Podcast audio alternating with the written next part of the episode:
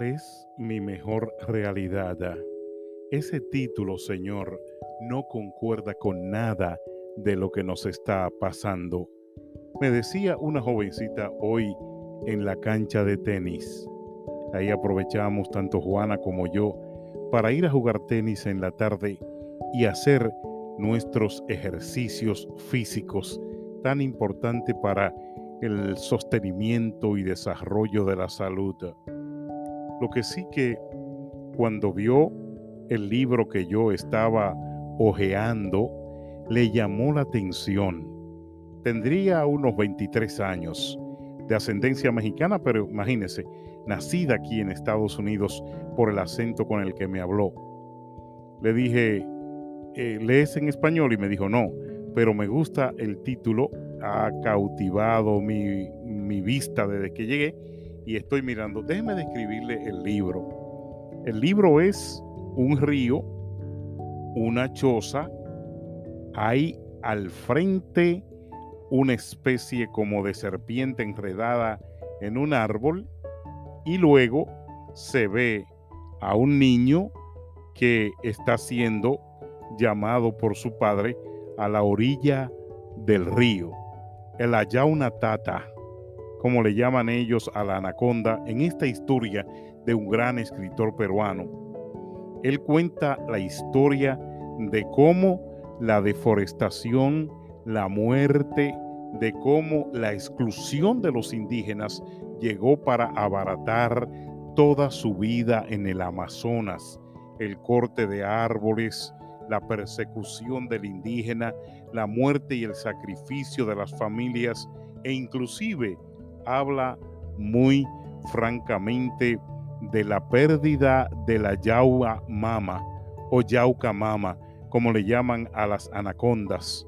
Son estas serpientes enormes que ellos domestican estos indígenas, la adoptan, la llevan al rancho, la usan para cargar cosas pesadas, para sacar aceite y su cuero y también para protegerlas de animales salvajes como son en algunos casos esos animales que salen de las aguas allá en el Amazonas o los que pululan en las noches oscuras, los lobos, los cerdos que son mayormente, como le llaman, a esos jabalíes bastante peligrosos y algunos tigres y monos tosudos que llegan a la choza. Ahí estaba la yauca mama, como cuenta él en la historia, para defenderlo con su cola amplia y larga, centímetros de poder, con los cuales aleteaba y golpeaba a cualquier animal que se atreviese a amenazar la vida de él o del niño, ya que en la historia de este libro su esposa había muerto. En fin, el libro habla de el momento en que vives, de la falta de convivencia humana. El libro habla de algo muy parecido a lo que está viviendo la humanidad el día de hoy. La desolación, el empuje del indigenismo, el empuje del el indigenismo fuera de la selva, la quema de su territorio de árboles, la entrada de los asesinos que están utilizando el agua del río para contaminarla en busca de petróleo como lo hicieron la Shell ahí en la ribera del Ecuador, donde dañaron tantos lagos y afluentes, contaminando con aceite de petróleo y que todavía hay una demanda ante la Organización Mundial de la Tierra, las Naciones Unidas, fueron hasta el Código de la Haya, a ese gran capítulo de la ley mundial, donde Ecuador le ha ganado a esta empresa una demanda por haber contaminado su, literalmente, su selva amazónica, el lugar que le pertenece, donde hay tantos indios que sufrieron lo que fue el derrame de aceite que cubrió por muchas millas y kilómetros dentro de territorio ecuatoriano en la Amazonía, inclusive haciéndole daño hasta el mismo parque, que es un separo de la humanidad, está separado de las tortugas gigantes, aquel parque que destaca al Ecuador en el mundo, también se vio afectado en sus afluentes por el derrame de la Shell Corporation. Entonces, cuando le expliqué a ella esto que le estoy diciendo a ustedes, francamente me miró y me dijo, Señor, pero la desesperanza de este tiempo en su Span English no tiene mucho que ver con lo que es el indigenismo. Esta es una cultura diferente. Y yo le dije, pero el libro te llamó la atención y yo te estoy explicando el contenido real de lo que habla este indígena Yauco que está describiendo la situación de las casuchas, de los ríos, de las plantas, el ataque del el hombre hacia la selva, animales, ríos, afluentes, y que desde la zona más recóndida del Brasil hasta llegar a lo más alto de la zona sur, en ese ombligo sur, hasta la Amazonía, hasta allá arriba en la parte del Cusco peruano, en la Argentina, se siente la devastación, la deforestación y la inestabilidad hidrográfica y parte, como dicen muchos, de que el planeta esté sufriendo es la quema y tala de árboles, de la forma como lo hacen esos madereros en Brasil, esos madereros en Bolivia, esos madereros allá en la cuenca sur, en la parte más recóndida del Perú, donde quiera que ellos se ocultan con sus tractores, con sus quema árboles, con sus sierras, las motosierras, están denigrando la fauna. Bueno, la conversación se centró en lo que es nuestra vida hoy, la denigración, la injusticia, el empuje, la prórroga para hacer el bien y la liberalidad para hacer el mal. Cómo la ciudadanía absorbe la presión a la que estamos sometidos. Ella me contestó de una sola manera. Mi madre tiene una persona que lee las cartas y que da baños especiales con arbustos y también la señora llega a la casa a azotar nuestras paredes con unos ramos.